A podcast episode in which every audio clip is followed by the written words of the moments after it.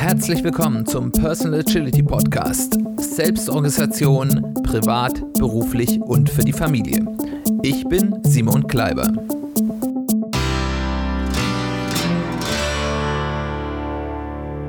Herzlich willkommen zu einer weiteren Folge des Personal Agility Podcasts. Freut mich sehr, dass du eingeschaltet hast und ich hoffe, dass das eine interessante Folge für dich wird. Wie immer, herzlichen Dank für alles Feedback, was ich erhalten habe. Auch hier die Aufforderung, wenn dir irgendwas gefallen hat, wenn du was kommentieren willst, wenn was besonders mit dir resoniert hast, wenn dir was geholfen hat, wenn du irgendwas vehement widersprechen willst und mit mir darüber diskutieren, scheue dich nicht, irgendwie mit mir in Kontakt zu treten, entweder über E-Mail oder Social Media oder über die Kommentarfunktion auf unserem Blog www.personal-agility-podcast.de. Da gibt's für jede Folge einen Blogartikel, wo man auch einen Kommentar drunter schreiben kann. Ähm, und alle anderen Kontaktmöglichkeiten zu mir findest du auch in den Show Notes. Wenn es keine Show Notes gibt auf der Plattform, wo du äh, den Podcast hörst, auf der Website äh, sind auch die Show Notes zu finden. Genau, dann wollen wir gleich ins Thema einsteigen. Und unser Thema ist, wie geht man agil mit Misserfolg um? Das ist ja jetzt erstmal ein eher unangenehmes Thema, weil wer denkt schon gerne über Misserfolge nach oder noch viel schlimmer, wer hat denn gerne Misserfolg? Ähm, das hat seine Gründe, warum wir da so eine, eine, einen Widerstand dazu haben und ähm, ich möchte heute gerade ein bisschen darüber sprechen, ob das vielleicht gar nicht so gut ist, dass wir da so Hemmungen haben. Hm. Es ist, es sind verschiedene Faktoren, warum äh, wir immer das Gefühl haben, dass äh, Misserfolge was ganz Schlechtes ist. Das ist kulturell auch gerade hier in Deutschland Misserfolge sehr oder Scheitern auch als wirklich ganz schwierig ist. Das ist wie so ein schwarzer Fleck auf der Weste, den man nie wieder so richtig losbekommt. Ähm, und das hat auch seine Gründe. Es ist äh, der, der Geschmack des Misserfolgs hat immer negative Auswirkungen, zumindest in unserer Kultur. Zum Beispiel ist es in großen Unternehmen sehr häufig so, dass wenn man dort zum Beispiel Karriere machen will, ähm, dann gibt es ganz viele Leute, die den nächsten Karriereschrift schaffen wollen, die auch alle gut sind.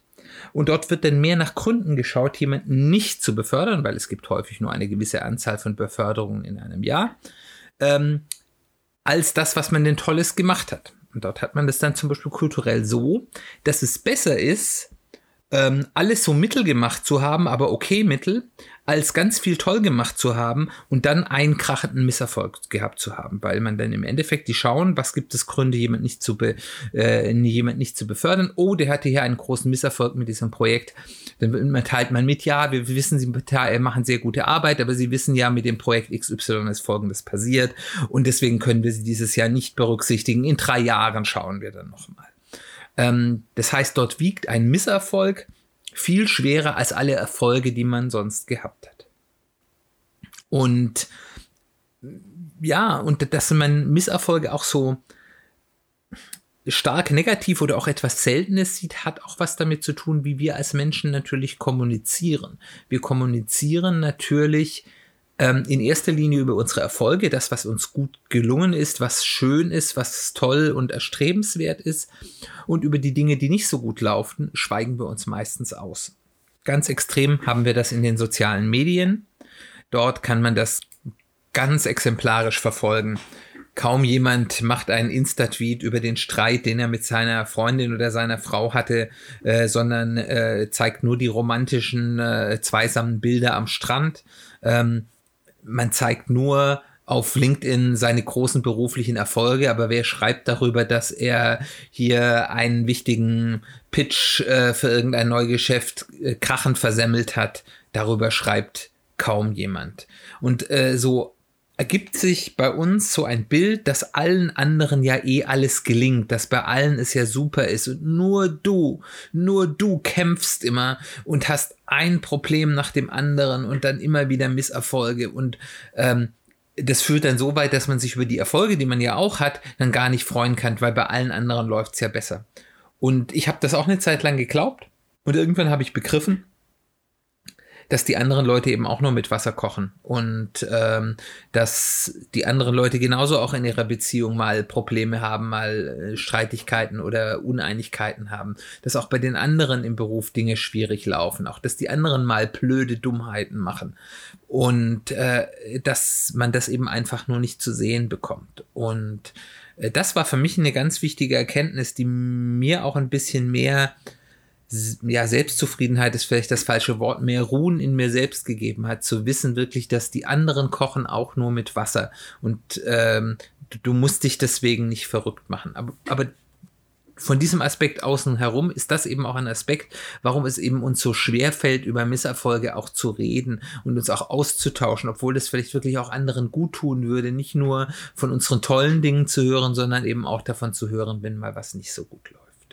Es gibt da eine gewisse Änderungen in der Kultur. Es gibt inzwischen, man hat inzwischen gerade so ein bisschen im Startup-Bereich erkannt, dass Scheitern eben einfach auch dazugehört, dass Misserfolge auch dazugehören und hat dann so Formate eingeführt wie Fuck-Up-Nights. Also das sind Abende, wo, wo Leute Vorträge darüber halten, wie sie gescheitert sind, wie, wie sie Dinge in den Sand gesetzt haben und was sie auch daraus gelernt haben das hat teilweise natürlich dann auch manchmal so einen Humble Break äh, wo im Endeffekt sie sich dann doch ganz toll darstellen, weil sie das Scheitern so toll äh, bewältigt haben. Aber trotz diesen Nebeneffekten finde ich das eigentlich was ganz ähm, Gutes. Last but not least, bevor wir jetzt wirklich da auch den Bogen zur Agilität ziehen wollen, ist ähm, das eben auch was, womit man auch mal lernen muss, umzugehen. Also man muss lernen, wie gehe ich mit Misserfolgen um. Das fängt in der Kindheit an. Das ist ja einer der Gründe, warum man sagt, man soll Kinder nicht in Watte packen und denen, die vor jedem Misserfolg oder jedem negativen Erlebnis äh, so Helikopterelternmäßig ähm, in Watte packen, sondern man soll eben in einer gewissen sicheren Atmosphäre den Kindern auch die Möglichkeit geben, auch mal Misserfolg zu haben. Und zwar auch Misserfolg, den sie auch spüren, der auch unangenehm ist.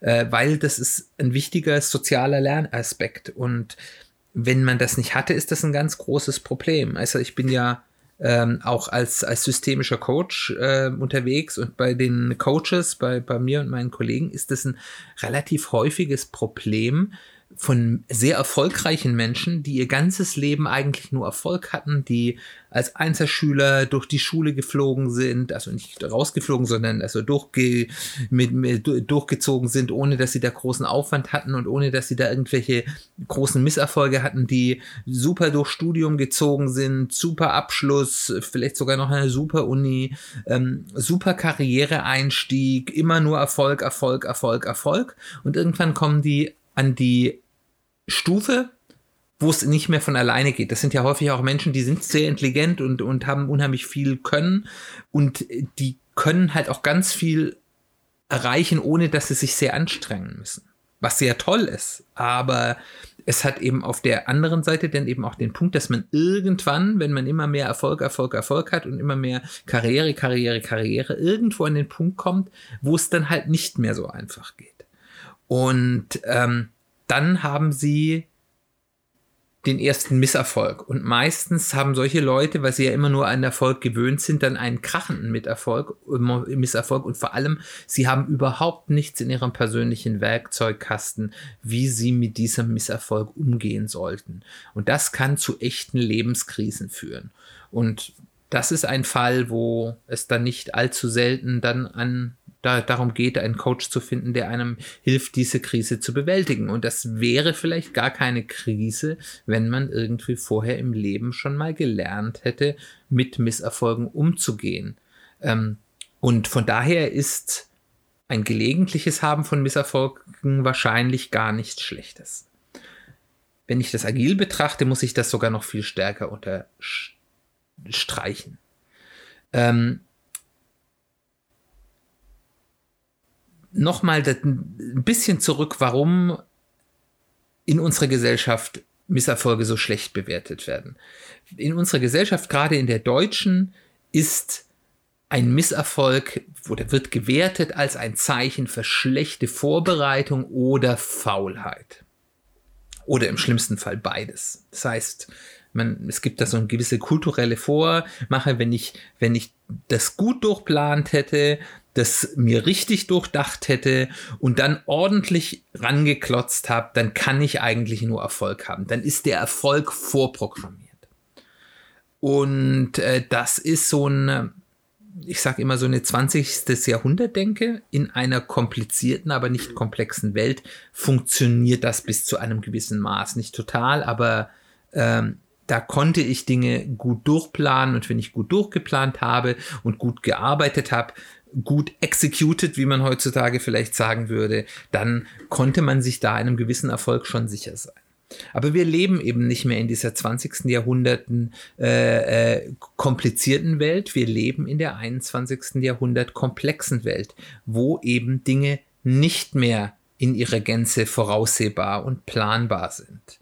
Ähm, und da sieht man, dass dieser Einstellung, dass der Erfolg immer sein muss, das sieht man ja auch in der Wirtschaft, wenn man irgendwo in einem großen Konzern ist, ist immer noch ein Projekt muss erfolgreich sein. Das ist, ist keine Option, dass ein, ein Projekt scheitert. Also das ist, das ist, ähm, das wird dann so lange dran gedreht, bis man es als Erfolg erklären kann im Zweifel. Aber es darf nicht, äh, es darf nicht scheitern, weil dann hat das Projektmanagement versagt.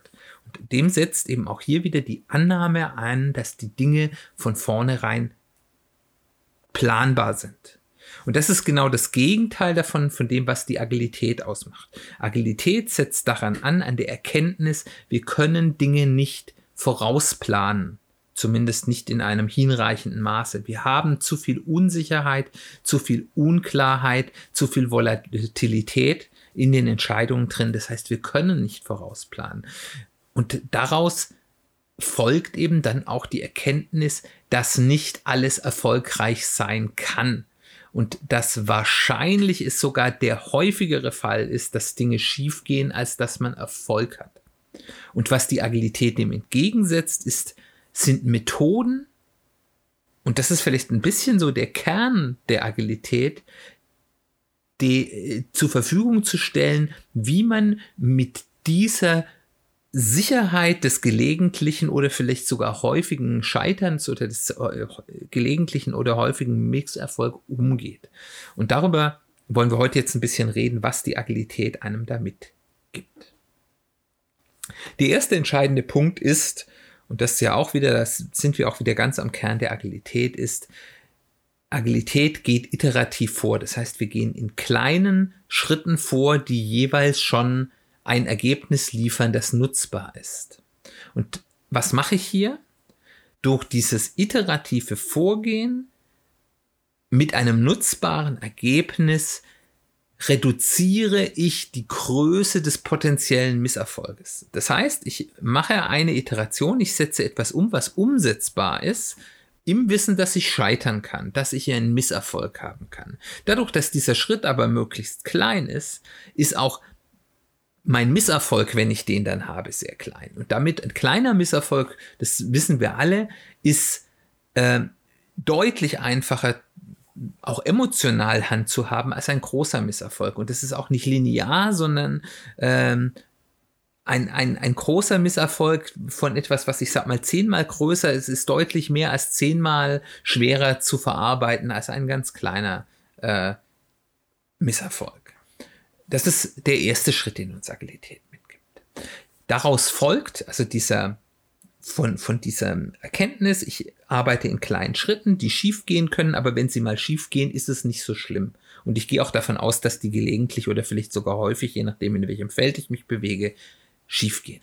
Daraus folgt, dass ich dann sozusagen meine Vorhaben nicht mehr als große Pläne sehe, von denen ich der Meinung bin, ich weiß schon vorher, dass die sicher natürlich funktionieren, weil ich habe ja geplant und ich bin ja auch super, sondern dass ich denke in Experimenten oder Wetten. Also Experimente sagt man gerne mehr auf der Fachseite, Wette sagt man gerne mehr auf der, ich sag mal, wirtschaftlichen Seite, aber im Endeffekt ist es das Gleiche. Ähm, ich sage bei einem Experiment, sage ich, ich stelle eine Hypothese auf, ich sage, wenn ich das und das mache, kann ich folgenden äh, Ergebnis haben. Und dann überlege ich mir, wie kann ich mit möglichst wenig Aufwand diese Hypothese überprüfen. Und dann setze ich etwas um, um zu schauen, stimmt das denn? Also zum Beispiel kann ich sagen, wenn ich jetzt sage, ich möchte hier irgendwie meine Wohnung oder mein Arbeitszimmer umräumen, weil ich dann glaube, dass ich besser arbeiten kann. Dann kann ich das natürlich komplett machen, kann äh, fünf Tage lang oder zwei Wochen lang mein Arbeitszimmer umräumen und äh, stelle nachher fest, ich kann genauso schlecht arbeiten wie vorher. Ich kann aber auch sagen, okay, woran merke ich denn, dass meine Vermutung richtig sein könnte? Dann sage ich, okay, meine Grundannahme ist zum Beispiel, wenn ich meinen ähm, Schreibtisch anders zum Fenster setze, so dass da mich das, was draußen passiert, weniger ablenkt oder das Licht besser steht oder was auch immer, was meine Annahme ist. Das ist mein zentraler Punkt. Und ähm, der Rest des Umstellen mache ich dann, damit das Zimmer besser passt.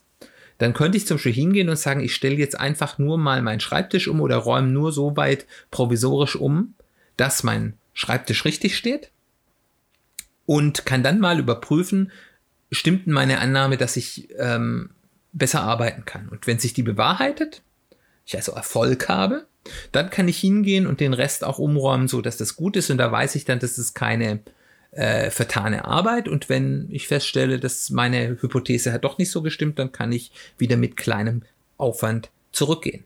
Oder eben bei Wetten, wenn ich sage, okay, ich ähm, glaube, dass wenn ich jetzt äh, mich weiterbilde in eine bestimmte Richtung, dann kann ich in Zukunft viel mehr Geld verdienen. Und dann kann ich natürlich eine riesen Ausbildung machen, die mich ganz viel Geld und ganz viel Zeit kostet.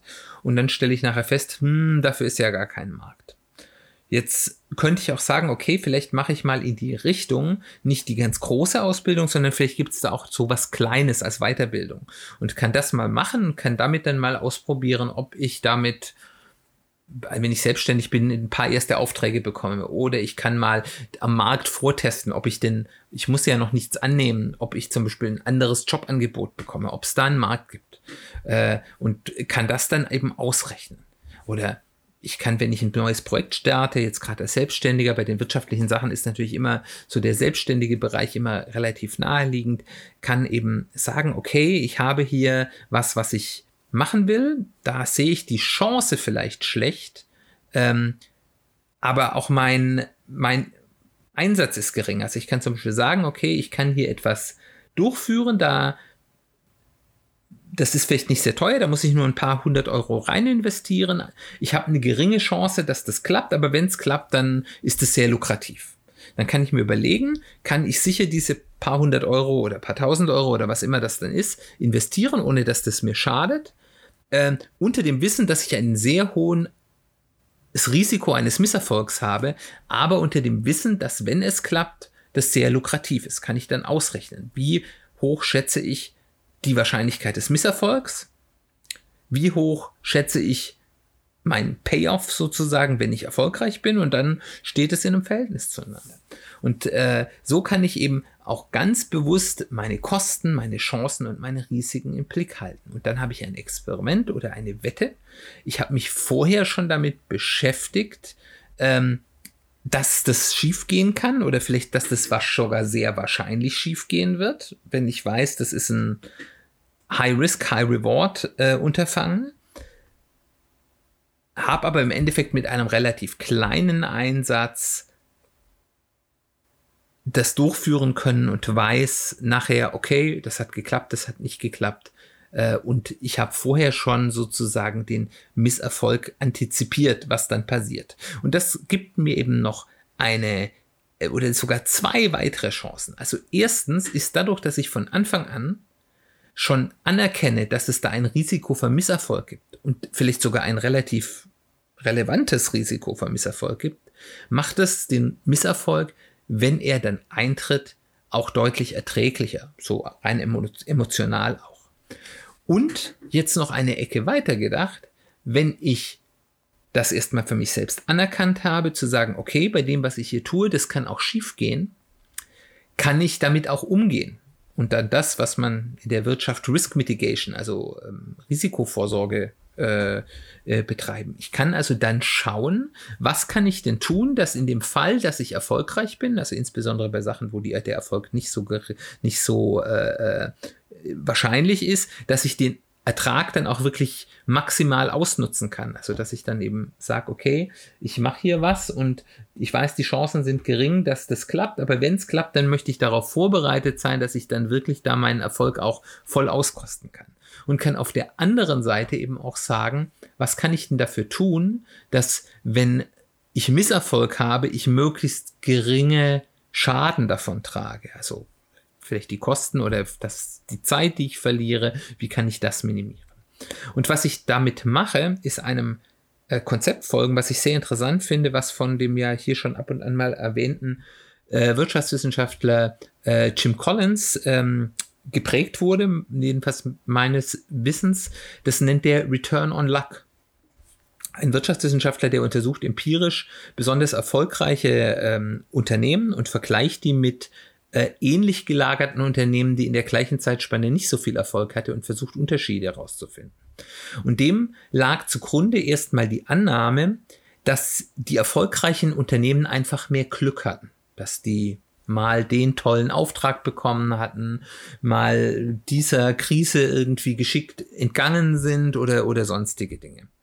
Und was er sich dann angeschaut hat, das, das läuft immer über gewisse Zeit, ist, dass er herausgefunden hat, dass diese Unternehmen nicht zwingend mehr glückliche Ereignisse hatten als die Vergleichsunternehmen, sondern dass die aus ihrem Glück, sowohl dem negativen als auch dem positiven, einfach mehr gemacht haben. Das heißt, dass wenn sie mal einen positiven Glücksmoment in Anführungszeichen hatten, haben die dort mehr rausgeholt. Und umgekehrt haben sie es geschafft, beim Bad Luck, also beim, beim Pech, wenn sie Pech hatten, ähm, den Schaden zu minimieren. Und das nennt er Return on Luck. Und das gleiche können wir hier auch für uns persönlich machen. Wir können, indem wir uns damit beschäftigen, was passiert denn, wenn es schief geht oder wenn es erfolgreich ist, dafür sorgen, dass uns der Erfolg mehr nutzt und der, der Pechmoment, der Bad Luck-Moment, wenn wir Misserfolg haben, weniger wehtut. Und das ist ein sehr, sehr mächtiges Werkzeug.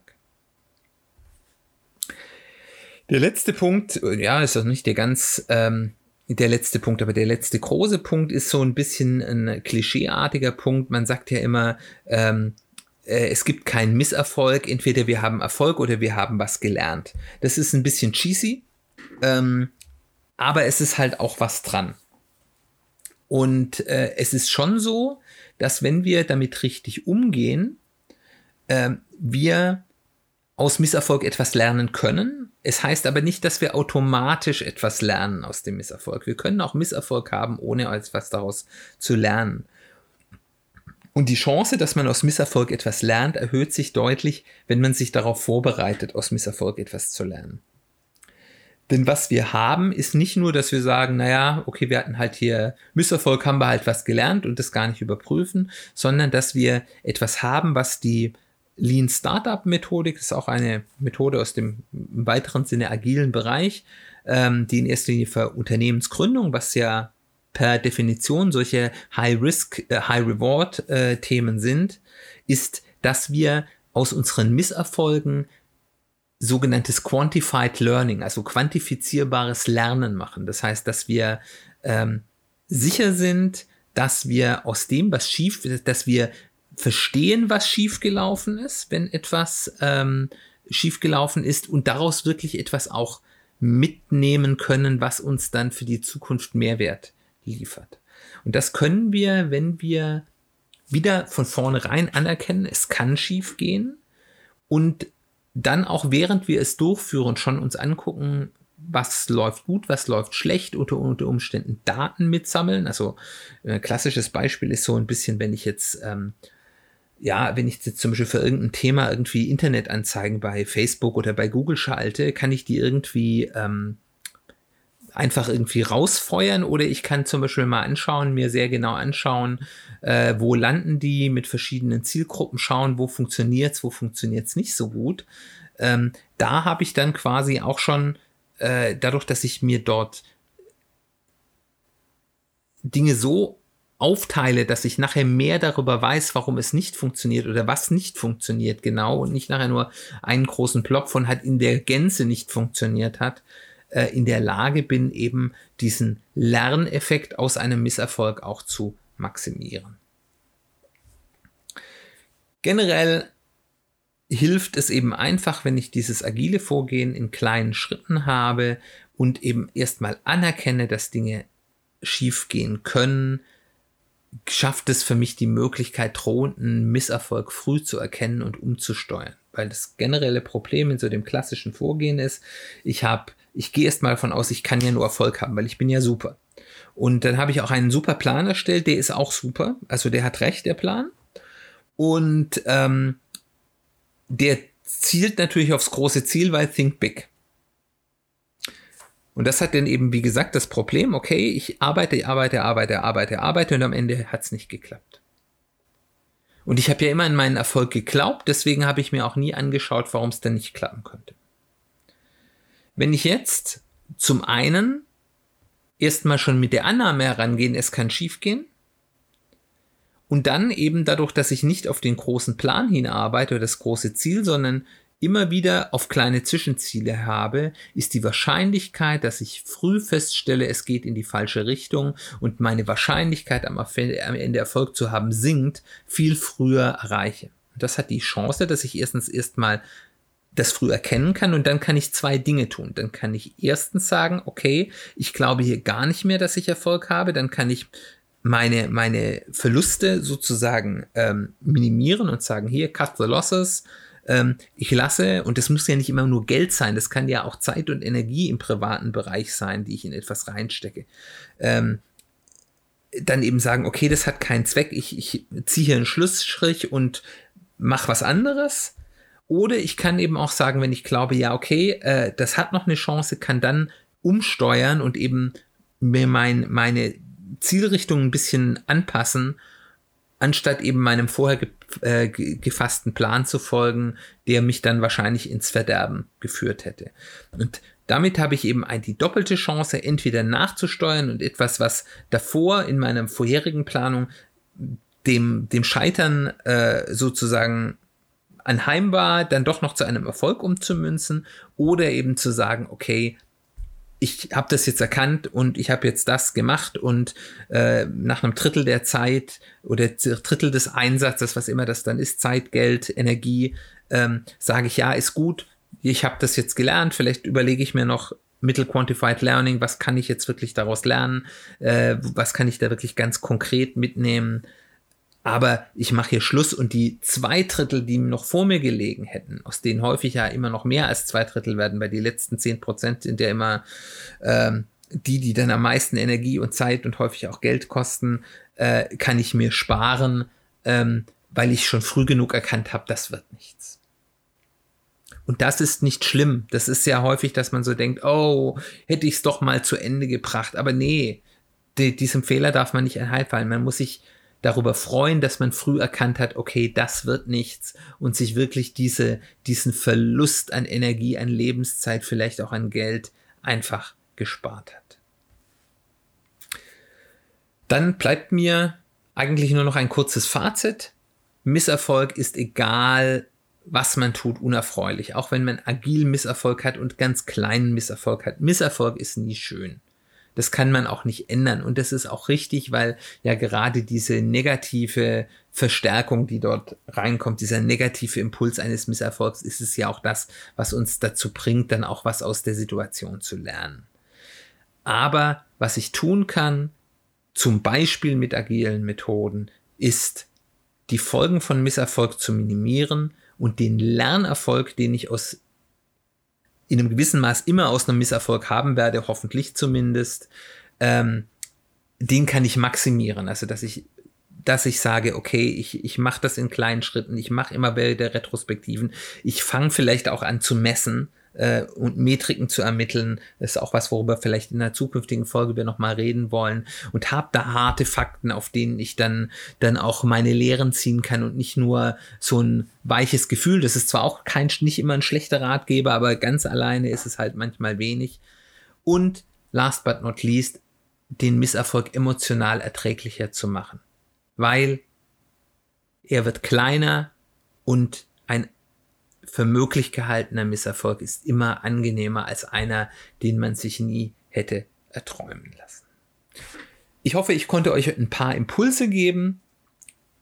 warum Misserfolg nicht zwingend etwas Schlechtes sein muss, warum Misserfolg nicht zu umgehen ist, sondern einfach Teil des Lebens und warum agile Methoden helfen können, besser mit diesem unvermeidlichen Misserfolg umzugehen und eben den positiven Aspekt im Misserfolg auch noch größer zu machen. Dann bedanke ich mich ganz herzlich fürs Zuhören. Ich hoffe, es hat dir gefallen. Nochmal ein kleiner Hinweis, wenn du zum ersten Mal zuhörst. Ich beziehe mich ja immer wieder auch hier auf Dinge, die wir schon in vorherigen Folgen hatten. Wenn du aber jetzt nicht die Zeit oder die Lust hast, alle Folgen nachzuhören, auch wenn ich es empfehlen kann natürlich, ähm, ein kleiner Tipp die Folge 2 und 3 erklärt erstmal so ganz grundlegend, wie man sich ein persönliches Kanban-System baut. Folge 1 macht ein bisschen theoretische Grundlagen, ist auch sehr interessant, aber 2 und 3 finde ich wichtiger. Und wir reden ja hier ganz viel, auch in dieser Folge ja ein bisschen implizit äh, über persönliche Strategie. Wir haben zu Beginn des Jahres habe ich ein Special gemacht ähm, über mehrere Folgen zum Thema persönliche Strategieentwicklung. Das sind die Folgen 7 bis 13. Auch die kann ich zum Nachhören sehr ans Herz legen. Und wenn du mehr hören willst, äh, bitte gerne hör die ganze Bibliothek durch. Es freut mich sehr. Und erneut, ich freue mich auch über alt, bei alten Folgen sehr über Feedback, über äh, ins Gespräch kommen über Themen. Äh, das ist etwas, was mir sehr viel Spaß macht. Wie gesagt, ihr erreicht mich auf fast allen Social Media Kanälen. Auf ähm, Twitter und LinkedIn und Facebook haben wir auch eigene Seiten bzw. Accounts äh, und auf Instagram auch äh, für den Podcast. Also auch dort gerne connecten ähm, und kommt auch da einfach in Kontakt mit mir. Last but not least, wo immer ihr hört, wenn es dort die Möglichkeit gibt, eine Bewertung oder ein Review dazulassen, äh, freue ich mich sehr darüber. Besonders interessant sind die auf iTunes bzw. Apple Podcasts, weil das das Wichtigste ist, aber ich freue mich über jeden Review. Genau, das war die Folge schon, dieses Mal nicht ganz so lange. Ich hoffe, sie hat dir trotzdem gefallen. Ähm, was wir nächste Woche genau machen, weiß ich noch nicht. Äh, da muss ich noch ein bisschen planen. Ähm, ich hoffe, du schaltest trotzdem nächstes Mal wieder ein. Ich hoffe, die Folge heute war interessant und hilfreich für dich. Ich freue mich von dir zu hören und ansonsten hören wir uns ganz bald wieder.